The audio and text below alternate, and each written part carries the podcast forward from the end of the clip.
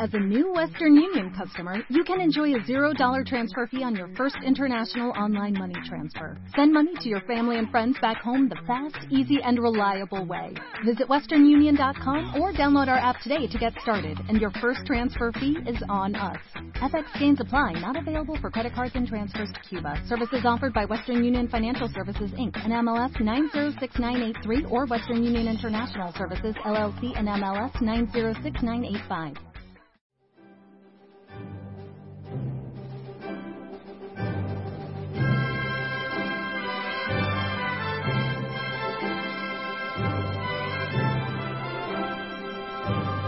Un día más en Radio Libertad Constituyente, con todos los oyentes eh, de este programa, fieles oyentes de este programa, también con la asistencia de Antonio García Trevijano, también con el apoyo técnico de Javier Sellers y de Manu Ramos desde Sevilla. Les habla Federico Utrera. Hoy estamos de resaca, de resaca eh, sindical por un lado, de protestas en toda España y eh, de noticias que no hemos visto en la prensa. Vamos a dar una visión diferente a la que han dado los periódicos, todos los periódicos, unos a un lado, otros a otro, pero al, al fin y al cabo una visión muy singular sobre lo que ayer ocurrió en España. Y vamos a tener el privilegio de contar con Antonio García Trevijano para que evalúe las cosas que pasaron, que nos dicen que pasaron, y otras que no han salido en ningún sitio, y que ten, te, tenemos mucha curiosidad por saberlo, don Antonio. Es natural, porque en España, hace 30 años desde que murió Franco, que la política y los acontecimientos públicos se viven como si fueran verdad, como si fuera una huelga general, como si España tuviera una democracia, como si la prensa dijera la verdad. Entonces, en ese como si, es natural que la expectación ante nuestras informaciones sea cada vez más grande, porque nosotros no hablamos el lenguaje del como si, sino del es. La huelga de ayer se puede resumir en un fracaso como huelga y un éxito como manifestación. Quizás sea lo más notable. La huelga fracasa, porque si el índice más fiable, desde luego, que es el consumo eléctrico, pues pone de manifiesto que la huelga, el consumo eléctrico disminuyó un 12%. Eso es despreciable para una huelga general. Y en cambio, la manifestación sí que fue muy numerosa en toda España y muy agitada. Por esa razón creo que nuestros informativos y nuestro diario, nuestra radio y nuestro diario deben insistir primero en que en criticar las críticas a la huelga, que son dos fundamentales, que lo dice todo el mundo, pero es que lo dicen convencidos. Uno, que la huelga es política, como una crítica. Bueno, pues la huelga, el no, salvo la huelga locales, por motivos de una empresa, por despidos injustos que movilizan a 100 personas, o 200 o 300, en tanto, en cuanto una huelga pasa la frontera de la empresa que la produce y, so, y abarca ya un sector entero de la economía, no hablo todavía de huelga general, sino una huelga sectorial, ya es política. Porque la conciencia de que una empresa de un sector determinado de la economía movilice por una causa laboral a determinado a los empleados de ese sector, eso ya es político, porque implica al menos una conciencia corporativa. Bajo Franco esto era lo común, pero sin Franco ahora, que es muy parecido a lo que había con Franco, sigue siendo un motivo político la solidaridad de unos, de unos obreros con otros dentro de un mismo sector económico. Por ejemplo, el automóvil. No digamos, cuando hay huelga general, una huelga general, por definición, es siempre de carácter político. ¿En qué se distingue una huelga política de una huelga económica? Pues a quién va a dirigir, contra quién está dirigida. Si está dirigida contra el gobierno, es una huelga política. Si está dirigida contra la patronal, por convenios colectivos, es una huelga política. Pero si está dirigida contra un determinado sector económico, es una huelga económica. Entonces, hay que saber entonces que toda huelga general, por definición, es política. La crítica que se ha oído antes de la huelga, diciendo que cómo iban a ir a huelga, que es política, pero con eso implica una ignorancia tan grande de lo que es la huelga, que es que son en lo propio de un país como España que lleva casi más de 60 años sumida en la ignorancia política por obligación. Si son los decretos del Ministerio de Educación y la prensa la que ha condenado durante 60 años a los españoles a que sean absolutamente ignorantes en todos los conceptos políticos. Cuando se oye hablar en la televisión y en la radio de la huelga, da vergüenza de la ignorancia. Eso es una huelga política.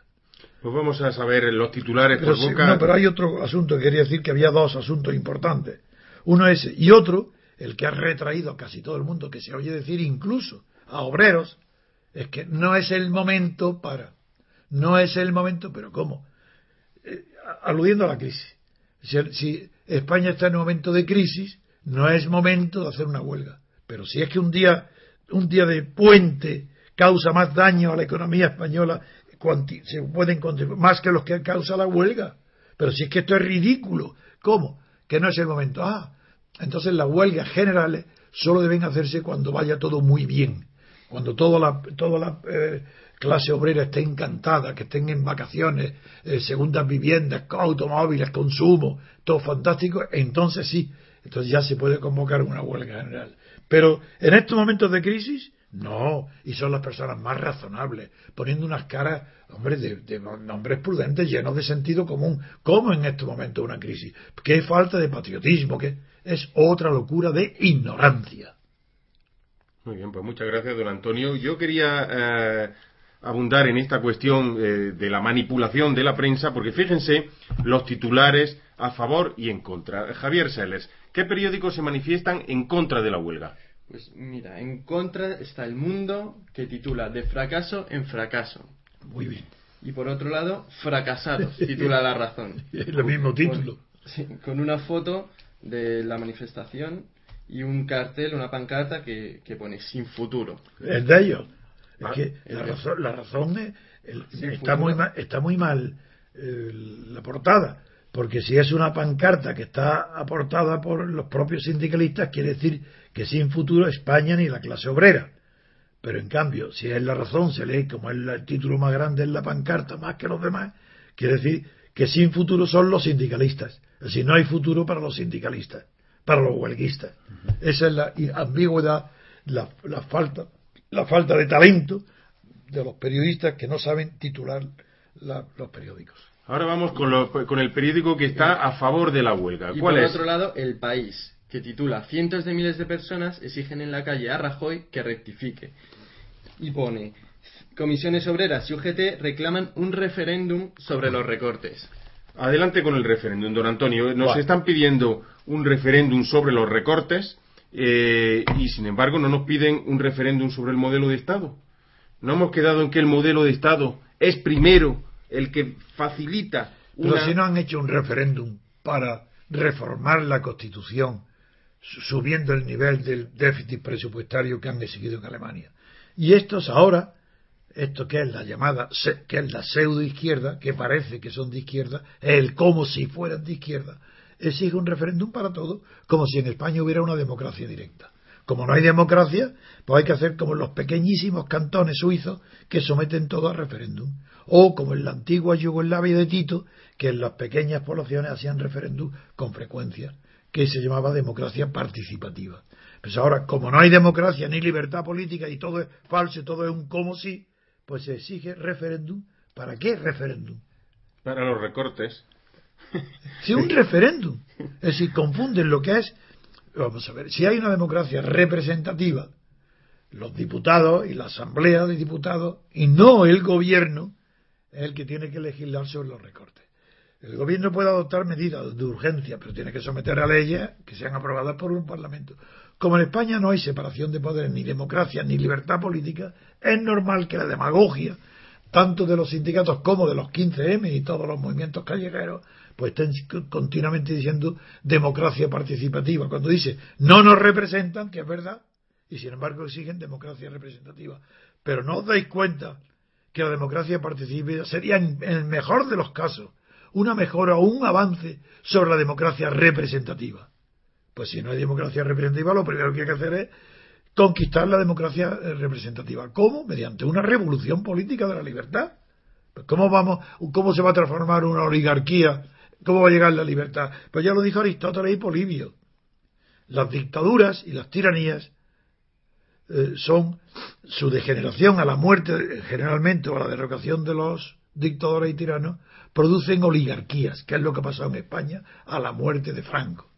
Y la degeneración de la oligarquía, cuando la demagogia de la oligarquía se extiende, como se está sucediendo en España, ya lo que viene de, la degeneración de la oligarquía es el mayor pluralismo, que es la democracia. Entonces esperemos que se degenere esta oligarquía alentemos su corrupción, alentemos su degeneración, porque la única esperanza de que haya libertad política y sinceridad y conocimiento de la política en la prensa es la degeneración de esta oligarquía. Es de ahí es donde puede venir la democracia. Ahora yo le voy a hacer una pregunta, Antonio. Yo creo que coincido totalmente con lo que usted acaba de explicar, pero voy a darle otro punto de vista diferente. ¿Sabe por qué creo yo que eh, piden un referéndum? No. Para hacer trampa porque todos los referéndums que se han celebrado en España han sido tramposos. Yo la pregunta que le quería hacer, ¿en la época de Franco había se hizo alguna vez un referéndum? Varios. En el 66, ¿no? Claro, varios. No, hubo referéndum en los años de paz, hubo varios y las, las, las leyes fundamentales. ¿Y por cuánto ganaban esos referéndums? Pues por, por, el 80%, el 90. Por 90 en la época de Franco, lo eran referéndum falso. No se le daba a elegir a la población, Jamás. se le pre, se le predeterminaba Sí, sí, en sí. una sola postura, ¿no? Sí. Vale. Y estaba prohibida la, la propaganda en contra. Perfecto. Luego era un referéndum falso, Falso. y fraudulento. Sí. Vale. Segunda, segunda antecedente de este referéndum que piden los sindicatos. Referéndum de la reforma política. Yo no, yo no, entonces no era La mayor Suárez, la El, que hizo el rey y Suárez. Tampoco ¿Qué propaganda, fue? propaganda en contra nula, cero. ¿Por cuánto ganó ese referéndum? Por el 88, el- casi el 90%, todo. Vale, y ahora yo me pregunto, ¿no querrán los sindicatos con esos antecedentes hacer un referéndum tramposo en el que digan a la población, eh, españoles, ¿estáis a favor o en contra de los recortes? No lo creo. Y todo el mundo dirá, en contra, por supuesto, con el 99%. No lo creo. Referéndum tramposo. No lo creo, no lo creo, no lo creo. Porque para que se dé ese supuesto que tú dices implicaría algo que no existió en el tiempo de Suárez. Para que se repitiera lo mismo que Franco y Suárez, haría falta que no existiera libertad de expresión. Y ahora hay libertad de expresión. Entonces, en los recortes, ahí se vio en ese referéndum la derecha, es decir, los periódicos ABC, Mundo, La Razón, más todo en toda España y Radio, votarían en contra del referéndum. Mientras que en los recortes, no, mejor, dicho, a favor de, A favor de los recortes. de los recortes, mientras que los sindicatos y la país y todo otro que es decir, no se reproducirá el fenómeno porque hoy algo, hay algo que entonces no había ni con Suárez, que es libertad de expresión. Y hoy hay libertad de expresión, es verdad que limitada, porque para que haya libertad de expresión tendría que no haber consenso. Y ese referéndum, tal como tú lo planteas, implica la ruptura del consenso. ¿Y quién va a romper el consenso? ¿Quién se atreve? Es que el referéndum es tramposo desde el primer momento en que saben que jamás se va a convocar un referéndum. Ah. con, con- con el- el- con, el- con la pregunta otra, de es ¿está usted otra. a favor o en contra Ah, no, de la... de la- es otra cuestión. Claro. Es verdad que de boquilla todo el mundo es revolucionario y de izquierda. Y, de boquilla todo el mundo está en contra de los recortes. Pues ¿Quién claro, quiere que le recorten? Claro, claro, eso sí tiene Nadie. razón. Es de pura, eso se llama demagogia. Eso se llama, las palabras de estas del referéndum es. Demagogia. Porque saben que es imposible que se lleve a cabo. Pues muchísimas gracias por la aclaración, don Antonio, y por la memoria histórica también en este eh, caso sobre el referéndum o el simulacro de referéndum que intentan vendernos los sindicatos. Como en la época de Franco o de Suárez. Exactamente, y del rey por, eh, eh, por, mm, por relación directa con Suárez, digo. Vamos a hacer una pequeña pausa porque ahora vamos a dar las noticias que no han dado los periódicos sobre la, sobre la, sobre la huelga de ayer. Sí. Eso son cinco noticias que hemos dado en Diario RC. Bueno, hay una suerte que no ha habido violencia grave, ¿no? Bueno, sobre eso vamos a hablar también, sobre Ah, el tema bien, de la acuerdo, violencia. Y por eso quiero que también usted eh, sorprenderle porque no lo hemos preparado en absoluto. y como nunca. Y, y quiero y que además que esa Ni yo, me pre- ni yo me prestaría a venir a la radio con algo preparado. Pues eh, fantástico porque quiere- van ustedes a escuchar la opinión, la- el criterio de Antonio García Trevijano sobre cinco noticias eh, acerca de la huelga de ayer que no han salido en ningún periódico y que jamás las verán y sin embargo pudieron eh, apreciarse y tenemos información fidedigna y documentada de que así ocurrieron. Después de la sintonía.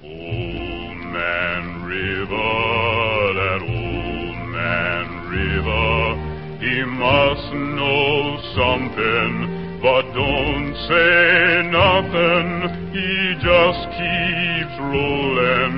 He keeps on rolling. Don Antonio, pues primera noticia que no leerán los lectores de la prensa oficial española. Los jóvenes desplazan a los sindicalistas y convierten las protestas en masivas se ha producido en toda España un fenómeno singular. Por primera vez, los jóvenes, los ciudadanos, jóvenes y no tan jóvenes, porque ahora veremos también que los jubilados han tenido también su protagonismo, han desplazado a los sindicatos en las consignas, en los trayectos, en el enfrentamiento y en la violencia, o incluso como víctimas. ¿A que no han visto ustedes a ningún sindicalista agredido por la policía? ¿A que no han visto ustedes a ningún sindicalista enarbolando pancartas en contra de los políticos o en contra del sistema de Estado?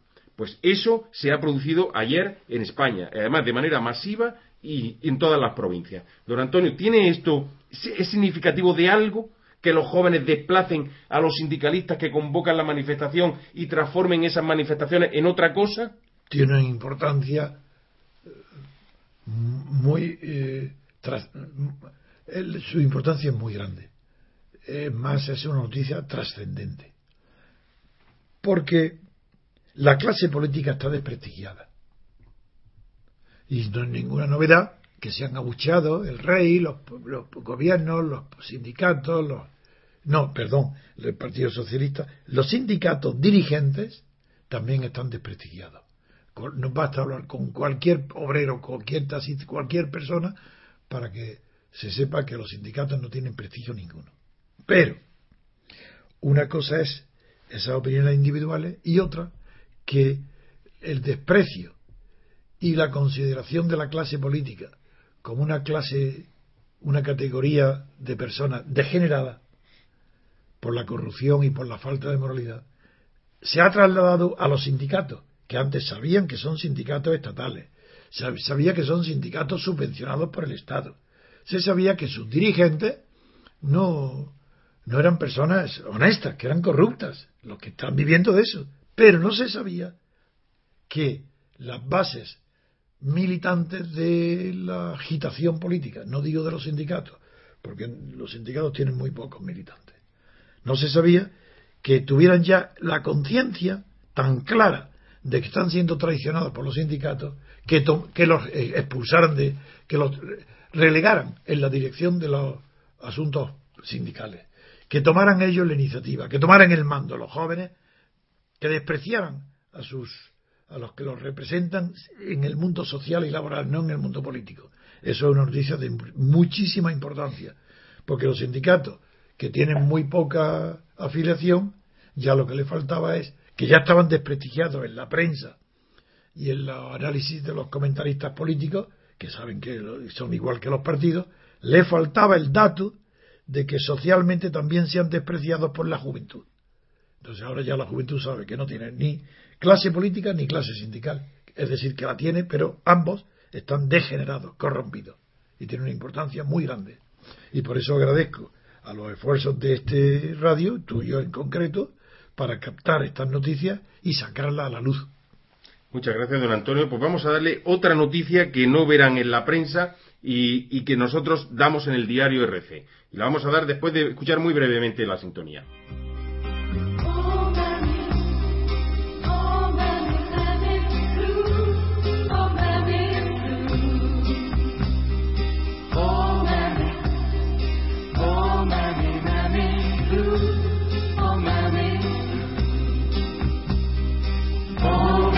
Pues la siguiente noticia, que no leerán en los periódicos, ni en, los, ni en el ABC, ni en el mundo que están en contra, pero tampoco, ni en la razón, ni, pero tampoco en el país.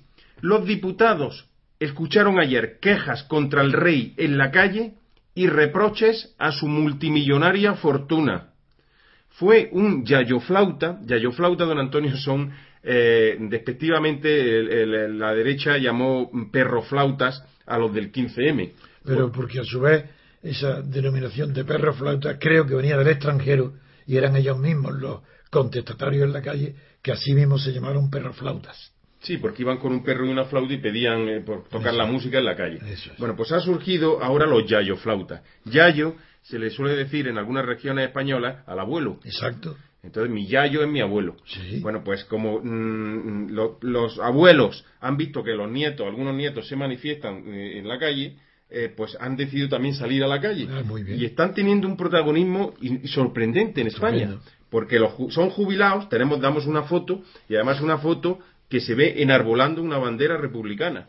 Porque organizan sus propias, sus propias subsecciones dentro de las manifestaciones, se separaron ayer de los sindicatos y, man- y se pusieron con su bandera republicana, y uno de ellos se puso en la plaza de Neptuno con un megáfono frente al Congreso de los Diputados para que lo oyeran los propios diputados que estaban escondidos dentro de la Cámara y que no se atrevían a salir, y allí aludió a la multimillonaria fortuna del rey, diciendo que el responsable de la situación era el jefe del Estado, no la economía, y además eh, alentando a los jóvenes para que se sintieran respaldados por los abuelos en sus protestas. Don Antonio, ¿esto es una anécdota o tiene alguna trascendencia? Eso tiene, igual que he dado mucha trascendencia a la noticia anterior, esta tiene la misma o más. Es la unión de generaciones. Mm, No es casualidad, figuraros que sean los yayos son personas jubiladas. Los jóvenes son personas que no han entrado todavía en el circuito del trabajo, que están en, sin, sin el primer empleo.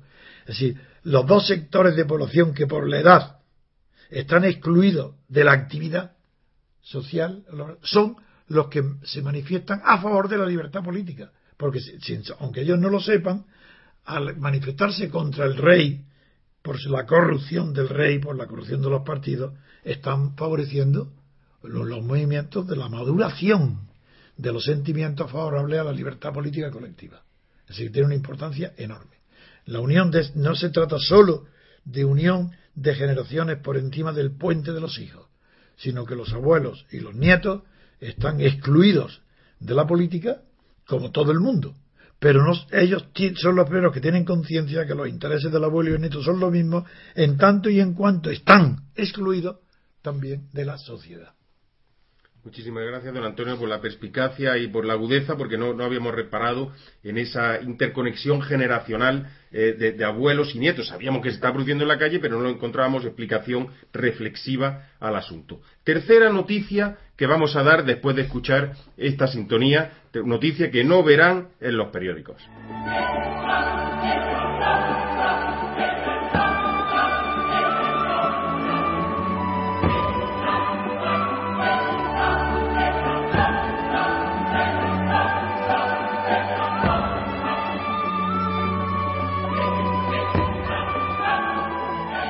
Bueno, la noticia que damos en el diario RC es que el 14N, la eh, huelga de ayer y las manifestaciones, afloraron que España es una olla a presión. 138 detenidos, manifestantes agredidos, policías heridos. Aquí la- eh, los palos se los llevaron unos y otros. Damos incluso la- el vídeo de una agresión de un mozo de escuadra a, una, a un menor de edad en Tarragona, que es algo, ha sido algo terrible. Y después damos también aquí en Madrid una brutalidad de un policía que empuja a una mujer por la escalera del metro, que también ha sido algo terrible. Pero, don Antonio, eh, a mí me, eh, esta situación que ya es más delicada, porque estamos hablando de violencia y, y usted siempre ha dicho que su revolución y su eh, eh, innovación es pacífica, pero después se producen estas cosas. ¿Cómo, cómo enjuiciarlas? ¿Cómo analizarlas? Siempre la violencia siempre está iniciada por alguien y respondida por alguien. Y lo que hay que ver siempre en estas concentraciones de miles de personas es quién inicia la violencia. Y en la- por que he visto en los telediarios, por lo que recuenta Federico, que cuenta de los vídeos que ha visto, parece ser que la violencia ha estado iniciada por la policía. Como pasa casi siempre. Dice, ¿por qué la policía eh, es violenta? Bajo cualquier tipo de régimen. Pues yo recuerdo la experiencia que se hizo en una universidad americana en los años 60 extraordinaria, de aquel célebre experimento de un actor que simula que se equivoca eh, en las respuestas que le hacen sobre de carácter científico, las que sea, y los alumnos que no saben que es un actor le pulsan a una a un simulador que se supone que da descarga eléctrica, dan descarga eléctrica como castigo. Y le dicen que, hay una, que es una experiencia para ver cómo el estímulo de la fuerza o, del o, la- o del temor a un daño físico estimula la memoria, la inteligencia. Entonces, creyendo los alumnos que están defendiendo una causa justa, revelan una crueldad tan grande que le dan vuelta a, que si fuera verdad la que había corriente eléctrica lo hubieran electrocutado al que, al que se equivocaba. Sí. Eso revela que la violencia está dentro de la naturaleza humana. Si a una persona educada en enfrentarse con masas, está educada en que puede haber violencia, en educada que por el bien de la patria, por el bien común, por el bien de todos, hay que reprimir la violencia. Es normal que la policía, y a, a- menor nivel de inteligencia, mayor agresividad, emplee la violencia porque está preparada para ello. Y si le- se le pone delante una mujer tal, no distingue. Y una vez empezada la inteligencia, le pasa también como a las langostas, que se emiten una- un olor de la multitud, un estado de masa, que desprenden un olor. El olor del estado de masa en las manifestaciones es como las feromonas de las langostas, que al estar muy cerca uno de otro se excitan y se convierten en plagas. Una policía, cuando la veo pegando golpes a niñas, a mujeres, a hombres, viejos, ancianos, me recuerdan que están en estado de masa y que las feromonas se han comunicado a nosotros las feromonas de la violencia. Entonces dan golpes, palos y tal, y luego a lo mejor son personas que en su caso son pacíficos. Pero yo he visto policías, por ejemplo, cuando hay represión de manifestaciones, los bobby ingleses, la policía holandesa, francesa, que más bien lo que trata es de neutralizar la violencia. No se emplea con violencia contra los manifestantes porque genera más violencia. Eso es cierto, eso sobre todo en Inglaterra. ¿Y por qué aquí no? Porque en Inglaterra hay una tradición del boy, del, del, boy, del policía Del muchacho, sí, que es un, es un compañero, y que estaba sin armas. Si es que el bobby, es que el origen es que no tiene armas. Entonces eso ha creado una educación no solo del policía, sino de los ciudadanos de respeto al policía que no tiene armas. Aquí una persona que van con la- unos policías que van con armas y con una porra preparados con cristales tales que da miedo, es que parecen las películas de Fahrenheit, de quema de libros, de fascismo. Si es que no se diferencia la policía de Franco de la policía actual porque no hay diferencia de calidad entre un régimen y otro. Y después se ha producido otra cosa, un grito que a mí me sorprendió, que es que cuando le estaban pegando, le- los chicos decían, no nos pegues, únete, no nos pegues, únete a la propia policía. ¿Se puede dar el caso de que la policía algún día se una a los manifestantes cuando sea consciente de que esa represión contra el pueblo lo que está favoreciendo es unas clases dirigentes cada vez más, más enriquecidas? ¿O eso es una quimera? No, no, no es quimera.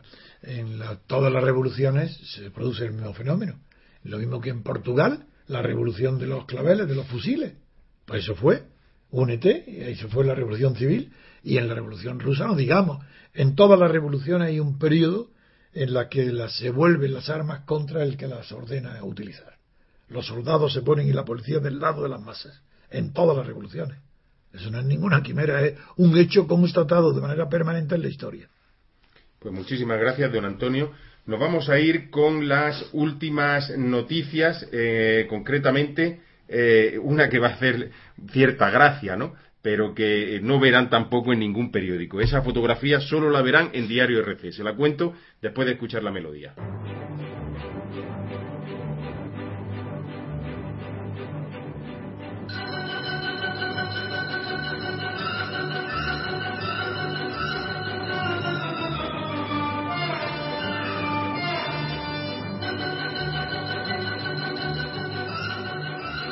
Bueno, pues la fotografía que no verán en ningún, la portada de ningún diario y que nosotros sí sacamos en nuestra portada es una noticia que se produjo ayer enfrente del Congreso, además, con lo cual fue enfrente del Congreso y en otros muchos sitios, que es lo que sorprendió y lo que ha, dejado, porque los testimonios son innumerables y en ca- prácticamente en todas las ciudades de España. Las protestas del 14N desbordan a los sindicatos, banderas republicanas frente al Congreso. Don Antonio, antes quien sacaba una bandera republicana era un bicho raro. Ahora encabezan las manifestaciones, cualquier tipo de manifestación, y concretamente esta, que era parecía multitudinaria e instrumentalizada por los sindicatos, quitan eh, las banderas de comisiones obreras y de UGT y delante se pone la bandera republicana. Incluso ayer el, eh, el diario El País puso una cámara en la plaza de Cibeles, los que hayan visto en la web del país eh, confirmarán lo que digo, y verán como durante más de dos horas estuvo la bandera republicana puesta en la plaza de Neptuno frente al Congreso, como diciendo los republicanos, los repúblicos eh, están a este lado y, los de la otra bandera al otro. Entonces, eh, ¿qué mm, mm, trascendencia, relevancia podemos dar al hecho de que ya no sea anecdótico el sacar bandera republicana en España? Y, nunca se lo he preguntado, don Antonio. ¿Y usted acepta esa bandera republicana? Bueno, son dos preguntas. A mí no me gusta nunca contestar a dos preguntas. Es una costumbre verdaderamente ridícula y absurda de las ruedas de prensa tanto en España, más que en España, que siempre que da la de prensa concede dos preguntas a cada uno. es ridículo. Cada uno una pregunta. ¿Qué es eso de dos? Bueno, pues le reformulo entonces la cuestión. Eh, ¿Qué importancia le da al hecho de que aparezcan banderas republicanas en una manifestación que teóricamente es social y solamente laboral? Tiene también mucha importancia porque revela el carácter político de la manifestación. Así, la huelga era política porque, porque es política, porque afectaba a todos los sectores económicos y no iba dirigida contra la patronal de empresarios, sino que iba dirigida contra el gobierno, porque iba dirigida contra medidas del gobierno, por eso era política. Pero dentro de eso es política la convocatoria. Los sindicatos, aunque se, como no hay otro no hay otra plataforma, otro mecanismo institucional para convocar huelgas, pues por eso lo hacen ellos. Pero en cambio, los que acuden ya no están, no están obedeciendo a los sindicatos, ya no obedecen las consignas sindicales de una huelga general como una rutina más, para, porque tienen que cumplir con su papel de protestar contra los recortes, aunque estén apoyando los mismos gobiernos y políticos que la están abordando las medidas contra las que se manifiestan los sindicatos. Eso no es verdad, eso es una comedia. Todo el mundo sabe que es mentira, que es una comedia donde cada uno está cumpliendo el papel que le tiene escrito, y los sindicatos el suyo que es de acompañante y corifeo de los políticos. Pero eso ya, lo que eso ya no es verdad, es para los que asisten a, las manifestaciones de la huelga. Ahí ya existe un sentimiento espontáneo, ahí se produce espontaneidad. ¿Qué importante, la pregunta que me hace es, ¿qué importancia tiene que la espontaneidad en la calle sea republicana? en la calle. Es decir, ¿por qué las manifestaciones públicas en la calle ahora el 99% de los casos están presididas por una bandera republicana. Pues claro que tiene mucha importancia. ¿En qué? En que es, significa que la contestación que hay en la base, la que no se manifiesta todavía en, en las superestructuras, pero sí en las estructuras sociales, es la república contra la monarquía. Pero ¿cuál es el inconveniente? ¿Por qué eso no se desarrolla más? ¿Por qué no son ya millones y millones los manifestantes bajo la bandera de la república? Por dos razones. La primera es que la idea de la República, que existe todavía, la, mayoritaria, no es la que nosotros defendemos, que es una república moderna, con separación de poderes, representativa, que se llama república constitucional, porque tiene separados los poderes. No, no. Cuando se habla de república, todos estos que se manifiestan entienden la segunda república, es decir, una vuelta a la república segunda, que fracasó, porque entre otras razones no supo evitar la guerra civil. Entonces, eh, como es indeseable históricamente es muy casi imposible que se vuelva, que se restaure la Segunda República, porque las restauraciones son imposibles, como dijo Chateaubriand, porque al menos se quieren producir en un tiempo donde ya han cambiado las ideas. ¿Cómo se va a hacer hoy la, vuelta a la Segunda República cuando las ideas actuales no tienen nada que ver con las que había cuando la Segunda República? Pues entonces eso es absurdo. Es absurdo, pero el sentimiento republicano desborda toda la inteligencia, desborda todas las previsiones y se manifiesta. Pero esto no producirá una revolución política ni un cambio verdadero hasta que nuestras ideas de la República constitucional con separación de poderes y presidencialista no triunfe. Es decir, nosotros tenemos que convencer a esos republicanos que su idea es romántica y sentimental, pero no es eh, válida para el futuro, porque está anclada en el pasado. Son nuestros potenciales aliados, pero tenemos que convencerlos. Por eso estamos en la radio, en la televisión. Más que convencerlos, vehicularlos y formarlos. No, no, no, no, no, convencerlos, porque vehicularlos ya. Y, primero, formarlos sí, aunque no es la palabra adecuada. Tenemos que instruirlos, instruirlos, enseñar con nuestro ejemplo, no como si fueran alumnos niños, sino instruirlos con ejemplos y con permanente exposición de cómo la Segunda República fracasó. Y si fracasó no fue por culpa de Franco, ni por culpa de la guerra civil. Fracasó porque ella misma no tuvo la fuerza institucional para evitar la guerra civil, porque no hubo separación de poderes, porque fue una, democracia, fue una república que era representativa pero no democrática. No había democracia en la Segunda República. Y eso es lo que hay que decir. No podemos volver a un régimen que no era democrático. Queremos que sea una república democrática. Con lo cual, paso a contestar ahora a la segunda pregunta. Perdone, antes de la segunda pregunta, pero... la bandera. Eh, la bandera, pero eh, mm, la, la Segunda República. Nadie en su sano juicio quiere regresar a una segunda república, ni a una época de Hitler, ni a una época de Franco, ni a una época antigua. Vale. Bueno, habrá un nostalgia, habrá el tercio ese de nostálgico que usted dice, pero cuando se está pidiendo la república, se está pidiendo la tercera república. Sí, sí, no, no, no, no Pero la tercera no Que no, que no, que no, que no, Federico, que por ahí no van los tiros. Ese no es el tema. Primero, de tercera república, o cuarta, o quinta, o veinte. No importa el número que se diga, porque la vuelta a la segunda sería la tercera se llama Tercera República porque es tercera en el tiempo, no porque sea distinta calidad.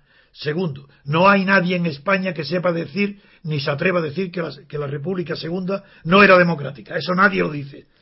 Herman publica un artículo de Alfonso Sastre, nada sospechoso de ser eh, tibio, pues diciendo que en su conversación con José Bergamín decía no, nos hemos dado cuenta. La Segunda República fue un fracaso. Ah, bueno, un fracaso de, de, los propios españoles. Una, una minoría como, como Sastre o como Bergamín pueden reconocer que fue un fracaso. Yo estoy hablando que las masas es imposible que al ver el fracaso de la monarquía puedan tener, sin líderes, ni intelectuales ni políticos, es imposible que ellas mismas caigan en que la Tercera República sea algo diferente de la Segunda. Pero ahí tenéis Francia, la tercera república francesa era la segunda, la cuarta república francesa era una repetición exacta de la tercera. Eso no tiene nada que ver el número. El número no quiere decir que sea algo distinto. Quiere decir que es posterior porque ha habido un periodo intermedio que interrumpe la sucesión o la denominación de la misma con el mismo número de república. ¿No mejoró en sus calidades la República Francesa con, los, nuevos números? En absoluto, era la misma. La cuarta y la tercera era la misma. La República Parlamentaria es siempre la misma en todas partes. La diferencia en Francia la produjo un golpe de Estado de De Gaulle, con motivo de Argelia, para aplacar la, rebelión de la extrema derecha militar de, Argelia, que se rebelaba contra la independencia de Argelia. De Gaulle dio un golpe de Estado en virtud del cual se hizo jefe del Estado y modificó la Constitución y fundó la Quinta República, que en efecto la Quinta República no se parece en nada ni a la cuarta, ni a la tercera, ni a la segunda, ni a la primera, porque fue la primera vez que en Francia se introdujo el principio de la separación de poderes. No, pero mucho, no, no del todo, porque por eso digo yo que Francia es una cuasi democracia, porque, porque se hace falta el consentimiento del poder legislativo para aprobar el equipo de gobierno y el programa de gobierno del, presidente elegido en sufragio directo. Pero la principal revolución que introdujo De Gaulle, aunque esa es la más llamativa, estuvo en el sistema electoral. Porque al introducir el sistema electoral directo, de distrito pequeño, uninominal, a doble vuelta, esa fue la verdadera revolución política en Francia, donde se puede decir que políticamente los franceses son ciudadanos mayores de edad porque tienen representantes. Y ahora paso a la segunda pues que es la bandera. se puede decir más claro. No, no, eh, pero quiero decirlo. Más alto, pero no más claro. Sí, pero es que quiero decirlo de la bandera. No quiero que nadie crea que huyo. No, no, no, pero no lo va a decir después de escuchar esta melodía. Muy bien. Old man river, that old man river, he must know something, but don't say nothing. He just keeps rolling. Don Antonio, adelante con la bandera. Nos tiene usted en ascuas. ¿Acepta o no acepta la bandera republicana? Esa es. Es la cuestión que me lo preguntan muchas veces. Y ahora aprovecho en la radio para responder a ver si de una vez se aclara el tema. Mientras que la Segunda República sea el ideal de retorno al que figuran en que figuran todas las manifestaciones los jóvenes obreros contestatarios de la monarquía tengan como símbolo la bandera tricolor, yo no me pronuncio sobre la bandera. Porque si pronunciarse contra esa bandera sería casi pronunciarse contra la República. Pero añado enseguida, tan pronto como se extienda, se difunda la idea nueva, constructiva en el sentido de mejor, una idea edificante de la República Constitucional, entonces depende de la aceptación de las masas que el tipo de bandera sea o el tradicional o uno nuevo. El nuevo no quiere decir inventar otra bandera, sino una síntesis de España con la República, como de la, de la misma manera que la monarquía y Franco, la dictadura, acudieron a, unas, a un estandarte militar que es la bandera española, que es una especie de estandarte, pues eh, si se extiende la idea de la República Constitucional, tiene que estar presente la vieja símbolo de la República, pero tal vez en una síntesis con el, símbolo de durante tanto tiempo, de que lleva 60 años de la nación. Hay que empezar a, distinguir entre lo que es el símbolo de la nación de lo que es el símbolo de un régimen. Y eso por eso todavía no se puede pronunciar, es prematuro.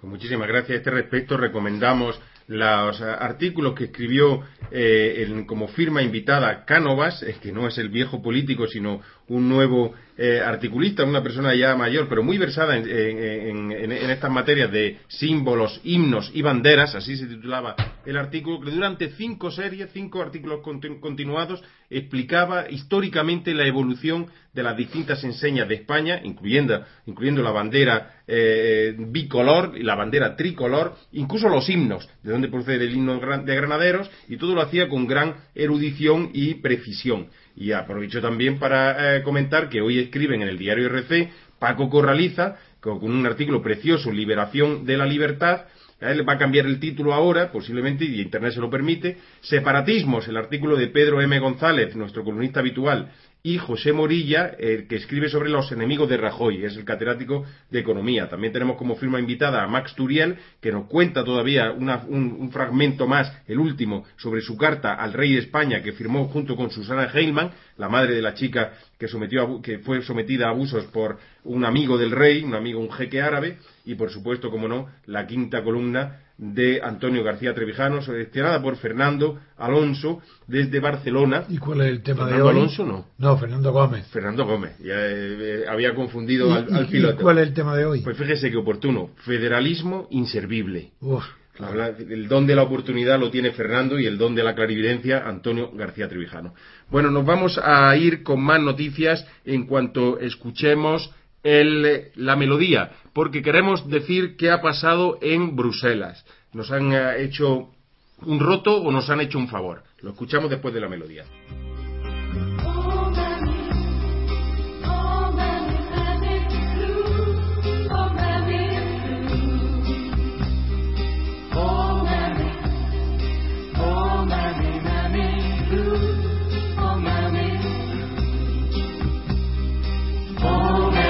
Javier Sellers, eh, decía que tienes noticias sobre lo ocurrido en Bélgica, en la sede de la Comisión Europea. ¿Qué, ha pasado allí?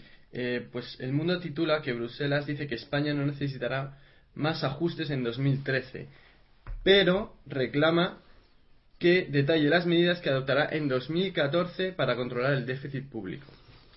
Don Antonio, ¿buena noticia o mala noticia? No, yo creo que son buenas. Son buenas porque no, eso hay que unirlo a la cantidad de comentarios que se están oyendo desde ayer para acá, en parte yo creo que para contrarrestar los efectos de la huelga convocada no solo en España. Ese mismo día había huelga también en otros países europeos, y sobre todo en Italia, que han sido violentas en algunas ciudades, y creo que para contrarrestar este efecto de la contestación, Bruselas hizo unas declaraciones eh, favorables a la política de Rajoy en España diciendo que, probablemente ya no, no, probablemente, que no se exigirán más recortes para España en este año 2013, los, los dos meses, mes y medio que quedan. Pero en cambio sí que está pidiendo ya que el gobierno español precise cuáles son, a qué alcance tendrán los recortes que propone para el año 2014. O sea que vuelta de tuerca al 13 y vuelta de tuerca al 14. No, al 13 no.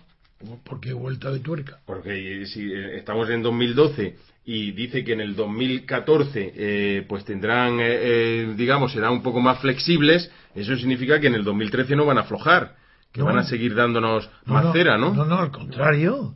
Si lo que ha dicho es que Bruselas no va a exigir a España más ajuste durante el año 2013. El año que viene. Claro que no va a exigir. Eso es una buena noticia. Que los aplaza al 2014. Que ni que lo aplaza. Eso ya sería interpretar, no. Y que en el año y que le estás diciendo al gobierno español, díganos usted ya qué recortes piensa para el año 14.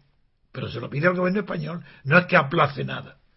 Al 2013 dice, no exigimos más a España. Díganos para el año 13. Díganos lo que el gobierno español quiere para el 14.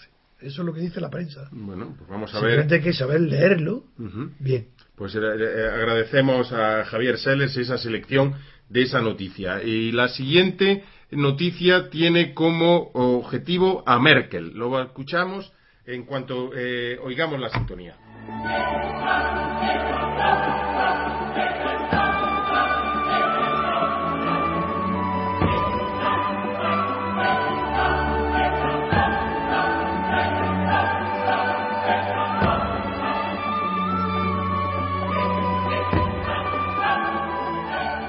Que ha habido una rebelión de Merkel, pero no sabemos exactamente en qué se opone Merkel y a quién. ¿Nos lo puedes contar, Javier? Pues Merkel se planta ante el plan de la Unión Europea para la cuota femenina. La comisaria Viviane Reding logró convencer a sus colegas en Bruselas para forzar a las grandes empresas a contar con un 40% de mujeres en los consejos de administración a partir de 2020. Pero se ha encontrado con, con la oposición de Merkel. Bueno, pues eh, don Antonio, aquí en, en- en el Grupo Libertad Constituyente hay muy pocas mujeres. Tenemos a Yael, que es columnista, tenemos a Cristina Ordovás, que es asesora nuestra en arte, eh, pero poquito más. Eh, entonces, esto que dice Merkel de oponerse a que por decreto sean un 40%, ¿tiene razón o no? Eh, sí, tiene razón. Mm, En Alemania ha sido pionera en la- el establecimiento de cuotas por razones de clase social, ahora es por razón de sexo, en, los consejos de administración de las empresas, bien sean públicas o privadas. Es famoso que durante los años 50, finales del 50 y principios de los 60, fue muy famosa en Alemania la ley que se llamó de la Mitbesteuerung, que era la cogestión, donde por obligación los consejos de administración de las grandes empresas tenían que tener obreros sentados en eso fue un fracaso total. Ahora pasa algo parecido, no por razones de clase social, sino por razón de sexo, que se quiere que de la misma manera que hay las mujeres por de cuota, que se aplica ya en los partidos políticos, en los gobiernos, en las empresas públicas, se quiere extenderlo a toda la economía. Es normal que Merkel se oponga, primero porque en Alemania ya tiene el recuerdo del fracaso que fue la cuota obligatoria para que las empresas tuvieran obreros en sus consejos de administración, que lo que contuvo fue la corrupción de los nombrados en las comisiones obreras de- dentro de la empresa. Y esto igual es normal que Merkel se oponga. Eso, eso es un insulto a la mujer. Nunca comprendo cómo la mujer puede aceptar que sea puesta en esos, en esos cargos simplemente por ser mujer, aunque no tenga preparación. Ya sé que el argumento que dicen las feministas es siglos de machismo tienen que ser combatidos no con la libertad, sino con la obligatoriedad de que las mujeres tengan el mismo número que los hombres en los demás sitios. Pero eso es un daño inmenso a la economía, porque si las mujeres no están formadas como el hombre por culpa de los hombres, por culpa de una civilización machista, eso no autoriza para que la, la economía se hunda si de momento se quiere que las mujeres tengan el mismo número de puestos de trabajo en los consejos de administración que los hombres. Y al final el hombre y la mujer en el paro, ¿no? Pues claro, hay una diferencia ya que es el feminismo de la igualdad, que es el que hemos padecido durante todos estos años, víctima de esos excesos De del cuota, machismo, y ahora se está, se está sustituyendo cada vez más, por fortuna, por el feminismo de la equidad, Eso que es diferente que es diferente, que es razo- hacer razonable los ascensos de las mujeres que se lo merezcan, no ponerle los impedimentos, no por ser mujer nunca. pero no por ser mujer, sino por sus valías. Nada. Ese, esa es la, el feminismo de la equidad, Y si- no el feminismo de la igualdad. Y si la cultura ha condenado durante siglos a que haya la proporción de mujeres eh, iguales que los mejores hombres en capacidad sean menores, pues menores tienen que ser su representación hasta que la modificación de las leyes y de la mentalidad produzca una educación de la mujer que en plazos relativamente cortos adquiera una igualdad efectiva de trabajo con el, que la que tiene el hombre. Efectivamente. Además, eh, eh, en mi caso le habla el biógrafo, porque tuve ese privilegio de Carmen de Burgos Colombine, la primera periodista, eh, que, la primera mujer que se dedicó al periodismo en España, republicana, por cierto, y que abominaba de ese feminismo de la igualdad en favor de un feminismo de la equidad. Y yo creo que eso es eh, fundamental para entender todo esto. Nos vamos con la sección de corrupción. Nos queda muy poco tiempo para el programa, pero vamos a dar las seis noticias de corrupción y junto después, por supuesto, que tenemos una preparada sobre el rey. Pero el rey no en comparación con su casa real propia, sino en comparación con lo que ocurre en Estados Unidos en los casos en que, un en que el personal de las Fuerzas Armadas incurre en infidelidad matrimonial. Fíjense lo que nos prepara Trevijano para eh, cuando comentemos esa noticia. Lo hacemos después de escuchar esta sintonía.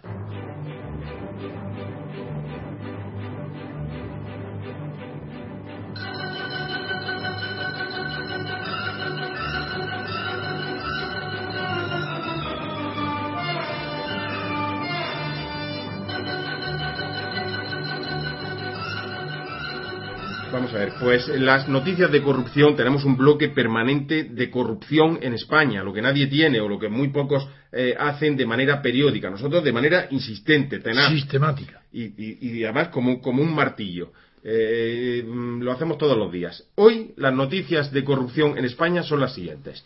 El la damos en diario RC. El presidente de Cruz Roja por la noche, por la mañana, y consejero de Bankia por la noche desahucia el mismo día que comparece ante el juez. ¿Qué significa desahucia? Desahucia a una familia ah, que pedía, que tenía tres hijos, una señora con tres hijos, y el mismo día en que él comparece por haber cobrado eh, 250.000 euros como consejero de Bankia, y él dice que no sabe ni leer un balance. Y lo confiesa ante el juez, ¿no? Pues, ¿Cómo me va usted a inculpar, señor juez, si yo no sé ni leer un balance? Y el juez le dice, entonces, ¿qué hace usted ahí? No es que me pusieron los políticos porque la, ley de cajas es así. Él es presidente de la Cruz Roja. Y entonces ha salido un abogado particular diciendo, pues eh, eh, el desconocimiento de la ley no le exime de su cumplimiento. claro que no. Porque usted autorizó la salida a bolsa cuando la empresa estaba quebrada, con su firma. ¿Por qué lo hizo? Ah, yo es que no sabía nada, es que la ley de cajas es así. Pues eso es lo que eh, damos de información. Otra noticia. El juez Ruth investiga si Gürtel pagó un cuadro de Gallardón y un viaje a Rumanía de Esperanza Aguirre. Tenía interés don Antonio en saber qué, pintor era el que ha, gozado de esa calidad para que le pague la trama Gürtel eh, de financiación legal del PP Alberto Ruiz Gallardón. Pues lo voy a decir. Se llama Hernán Cortés. ¿Pintor? Pintor, no solo conquistador. Pues aparte este de su nombre, ¿qué tiene de mérito ese pintor? Pues bueno, este persona es un advenedizo que circula por todos los círculos políticos, lo conocemos porque se ha acercado también por el Senado y ha hecho muchos cuadros en el Senado, ha hecho eh, cuadros de los, de los senadores, ¿no? Sí, retratos. Y, cobró, cobró un dineral, muchísimo más que la página web de la que ahora hablaremos, sino pues eh, fue tal el escándalo que él se dijo descendiente de, eh, de Hernán Cortés, del conquistador, eh, y pintor afamado y que bueno pues que tenía la consideración de la casta política porque le hacen todos los encargos. Eso pasa en todos los regímenes políticos dictatoriales y en la oligarquía que siempre se surgen pintores sobre todo retratistas que triunfan mm, porque son muy malos como pintores por eso triunfan pero muy aduladores, pintando a las mujeres más guapas de lo que son y a los hombres con unas caras un poco más despiertas, como pasó con Franco, con Rebello de Toro, con mucho... Siempre ha habido, ¿eh? El rey, el rey tiene a Macarrón. No sé quién es Macarrón. Macarrón no aparte, aparte de una tienda que ponía los marcos de los cuadros. Sí, bueno, esa que tiene esa Macarrón, Pues no sé yo quién. Pero ese, por lo visto, también. Aparte nada, de nada, eso, no, eso, eso es corrupción. bueno, pues seguimos con las noticias de corrupción un gay desvela las conexiones de la mafia rosa con el PP en la corrupción del Madrid Arena. Esta noticia la sacó ayer Javier Seles porque localizó un, eh, una web, un, blog, un bloguero que confesaba que era gay y que estaba al tanto de todas las corrupciones, las complicidades y todas las relaciones que había entre los concejales del PP y los eh, promotores del Madrid Arena. Allí organizan sus fiestas en los locales gay. Ellos dicen que no son gays, pero se llaman liberales. Pero eh, eh, bueno, pues allí organizan, porque queda muy guay, eso de, no, no muy gay, muy guay, que es otra expresión. Y guay que tiene una expresión americana, ¿no? Es- bueno, guay es... Que es eh, muy bueno, magnífico, sí, ¿no? Guay. Pero que lo utilizan los niños norteamericanos. Los niños, sí, también los españoles, ¿no? Pero bueno, seguramente adoptado de Norteamérica. Sí, ¿no? Bueno, pues también, si quieren las conexiones de la mafia rosa con el PP, eh, léanla en el periódico. Otra noticia. Torres Mora, usted le digo, ¿quién es Torres Mora? Y si usted le suena algo Torres Mora, No. pues como el 99% de los diputados y senadores de este país, que no los conoce nadie, ni siquiera en sus circunscripciones. Pues Torres Mora, fíjese si es importante, que es el secretario de Zapatero. Uy. Se hizo famoso, ¿Y es diputado? es diputado, él es profesor en la Universidad Complutense de Uy, Madrid, Profesor además. Pero- bueno, claro, si está en la universidad, sí. pero, pero es profesor en Madrid y diputado por Málaga. Uy, claro. entonces, pues, eh, ¿cómo, y de dónde cobra? ¿De Málaga o de Madrid? Cobra de los dos. Porque, hombre, si tiene tres pisos, dos fincas, 28.000 euros en el... De, Antes se llamaban diputados cuneros, hoy ni eso siquiera, porque como son diputados de lista, pues pueden ser de Málaga, de Barcelona y ser diputados en Segovia. Bueno, pues en este caso él, su ascendente eran malagueños, pero ya llevaba llevaba treinta y tantos años en Madrid y lo hizo secretario Zapatero. ¿Por qué? ¿Por ser el más listo? No, no por ser el más listo. Que a lo mejor mm, él dice que es el más Sería listo. su primo, su cuñado, su- ¿no? No, él dice que es el más listo. Porque fíjate- sí, sí, sí, él se dice de sí mismo que es una persona con mucho talento. Será porque tiene tres pisos, dos fincas, 28.000 euros, tres sueldos, porque tiene el sueldo de diputado más el de la circunscripción. ¿Y etcétera, sigue de etcétera. secretario de Zapatero o no? Bueno, ya me, me- imagino que ya no, ya porque el Zapatero ya no tiene secretario. No sabemos dónde está Zapatero. No, no, que verá, le ponen secretario a los jefes de Estado, tienen, el Estado les paga todo. Sí, sí, porque forman parte del Consejo de Estado. No, no, y les paga, se- se- secretarios tienen, lo estoy seguro. Sueldos vitalicios. Sí, sí, tienen secretarios. Y logística. No, Bueno, pues este de momento es diputado Bien. Y, y lo hemos descubierto porque le robaron el iPad, el, el iPad eh, y entonces el, el iPad vale 400 euros. Y cuando eh, se lo robaron en Centroamérica, la policía fue a ayudarle y a perseguir al ladrón y dijo, no, no, no, no, no persigan ustedes al ladrón porque un iPad no vale una vida.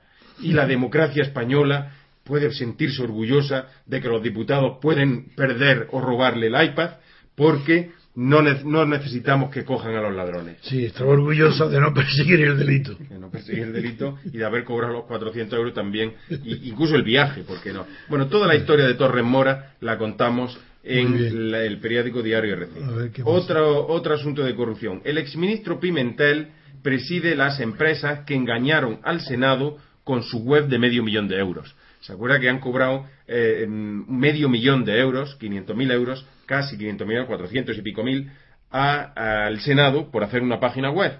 Han salido todos los, todas las empresas del sector diciendo que eso es un escándalo, que se ha producido un robo seguro. Incluso hay un, hay, hay un, mm, un técnico de otra empresa que dice que se ha producido un robo. Habla Eso de esa seguro. robo. Eso es seguro. Entonces, ¿qué pinta Pimentel en esta liderando o, o dirigiendo a este grupo de empresas, dos de las cuales son los que se han llevado esa contrata fraudulenta con el Senado? ¿Tiene usted alguna explicación de eso, don Antonio? No, hombre, no, yo es que no lo. Primero tienes que explicar a los oyentes la noticia mejor, que es que eh, Pimentel, ¿por qué, qué, qué hace Pimentel, que fue un ministro que dimitió y por eso se hizo famoso, que luego intervino como árbitro en un laudo con los pilotos de Iberia, que luego es un hombre que presume de conocimientos de arte y parece y tiene una cara compungida, que parece honrado por la cara porque está siempre compungido. ¿Qué hace él para estar mezclado aquí? Yo no lo sé. Si bueno, lo pues dice- él, él dirige un lobby en la asociación de empresas que con- contratantes con el Estado, empresas se llaman asesores informáticos que contratan con el Estado. La- le- su, su primera línea de negocio es contratar con el Estado. Ayuntamientos, Pero como, comunidades como una autónomas. empresa suya propia o qué es No, lo que tiene? Es lo que lidera, es todas estas empresas que ¿Cómo que lidera? La palabra lidera nada. Bueno, ¿Qué es lo que preside? Preside una, una asociación que reúne a todas estas ¿Qué, empresas. ¿Cuántas? Pues son en total 20, 20 empresas, venga. de las cuales dos de ellas, al- de las tres que han contratado con el Senado, que han, han logrado la contrata, dos pertenecen a, a esta asociación. Entonces yo le pregunto, ¿eso qué es? ¿Un lobby que hace Pimentel?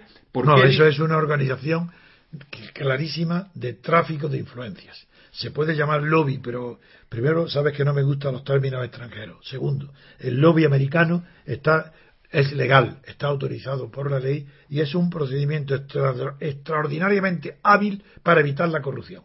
Mientras que aquí en España el lobby es corrupción. El tráfico de influencia en España es corrupción. Allí en, Estados Unidos tienen que estar registrados, conocidos, conocer su dinero, tienen inspecciones fiscales, eh, tienen declaraciones especiales, porque están autorizados para trabajar en el Senado, en el Congreso, a favor de determinadas empresas, sabiendo todo el mundo que son empleados de la General Motors o de IBM o de quien sea, para obtener leyes que lo favorecen. Y eso pertenece a la libertad. Pues muy bien, en el Senado saben ya que ese, ese diputado, ese lobby, está queriendo obtener una ley que favorece a la General Motors. Pues, y, habrá otros, lo sabe, ¿no? Lo sabe y habrá otros que se oponen a esa ley porque están pagadas por los rivales. De eso es normal. Eso está dentro de la libertad de mercado. Y, yo creo que eso no es trasladable a España, porque eso obedece a una tradición muy antigua, que no es momento de explicarla, pero bastante justificada. En España eso no se puede copiar porque no pertenece a nuestras costumbres. Pero lo que no pertenece, lo que sí pertenece a nuestras costumbres es el delito que se llama delito tráfico de influencia. Y según lo que dice, si es verdad Pimentel está presidiendo una asociación dedicada exclusivamente al tráfico de influencias. Y eso sí que es un delito. Por tanto, Pimentel tendrá que dar cuentas de esto. Y su cara compungida, que la transforme en una cara esclarecida. Pues muchísimas gracias, don Antonio. La última noticia es que el gobierno socialista inyectó a Nova Caixa Galicia 3.600 millones de euros. Repito, 3.600 millones de euros, casi la cantidad de lo que han recortado en educación y una parte de la sanidad. Y a, pesar de eso, para que la, la Nova Caixa Galicia no cayera en quiebra, los banqueros que la presidían se autoindemnizaron con pensiones, le llaman así, o indemnizaciones, le llaman así, con ese eufemismo, de al menos entre 2 y 3 millones de euros cada uno. Un escándalo en el que participaron Miguel Ángel Fernández Ordóñez, la ministra de Economía Elena Salgado y el, gobierno socialista presidido por José Luis Rodríguez Zapatero.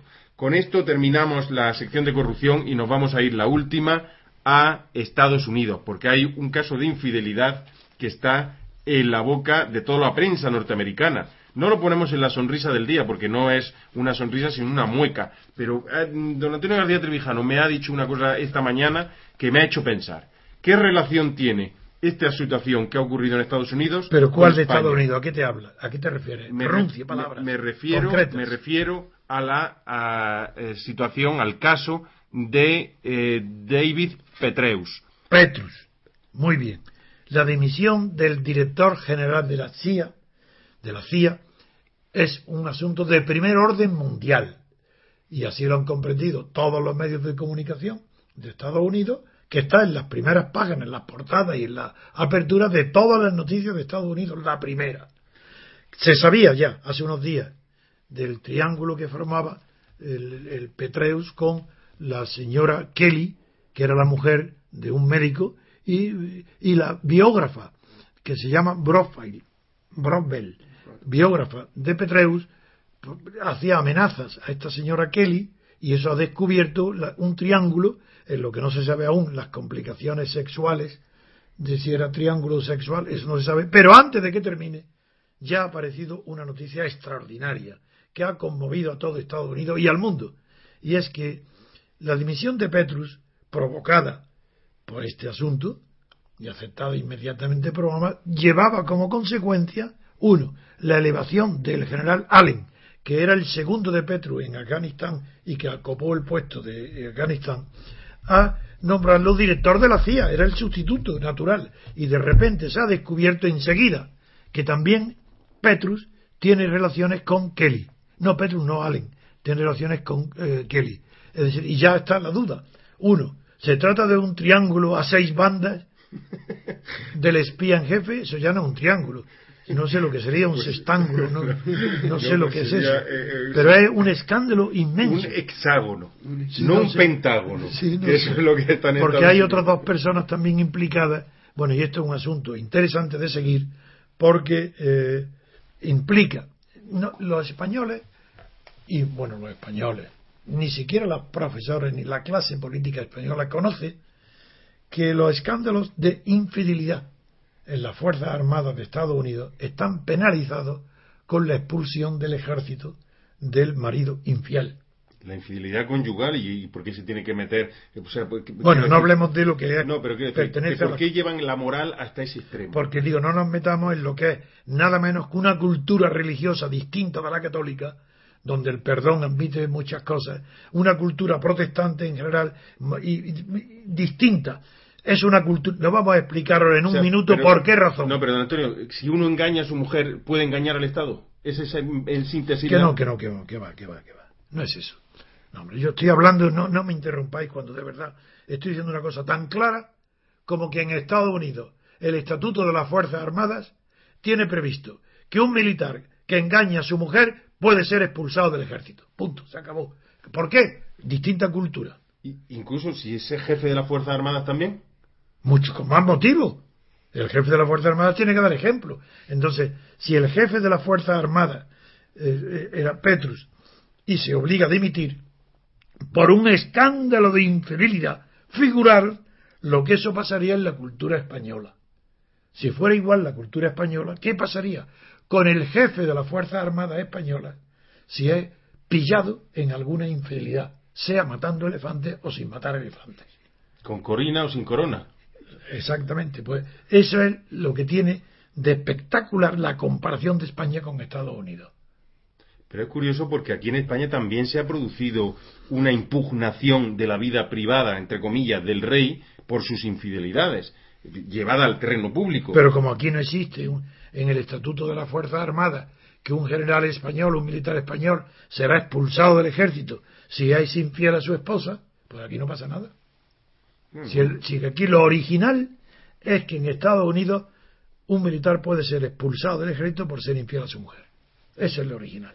Pues muchísimas gracias por esa comparación con el caso español, porque no habíamos caído eh, en esa perspicacia y, sin embargo, nos ayuda a confirmar y a comprobar que en ese caso eh, Petrus está, eh, digamos, conmocionando y convulsionando la actualidad norteamericana y, sin embargo, aquí las infidelidades de Juan Carlos pues no pasan de las revistas del cotilleo.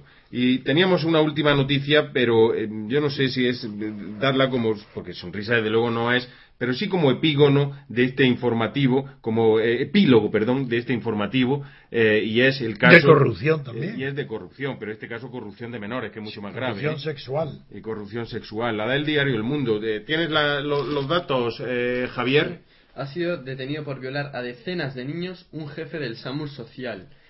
Era uno de los coordinadores del SAMUR Social del Ayuntamiento de Madrid y en, su poder los investigadores han hallado una gran colección de DVDs y de, discos duros que contienen episodios de sus abusos a niños eh, mayores de 7 años y miles de imágenes de pequeños desnudos. Oh. Aparte, era organizador de campamentos de verano donde cometía sus vejaciones. Tiene una importancia enorme también, ¿eh?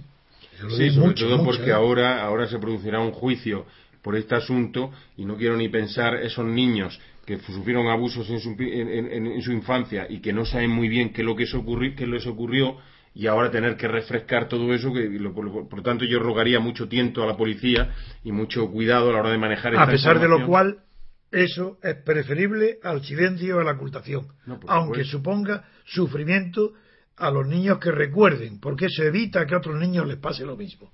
No, no importa, si sufran, más sufrieron o pudieron sufrir con la corrupción.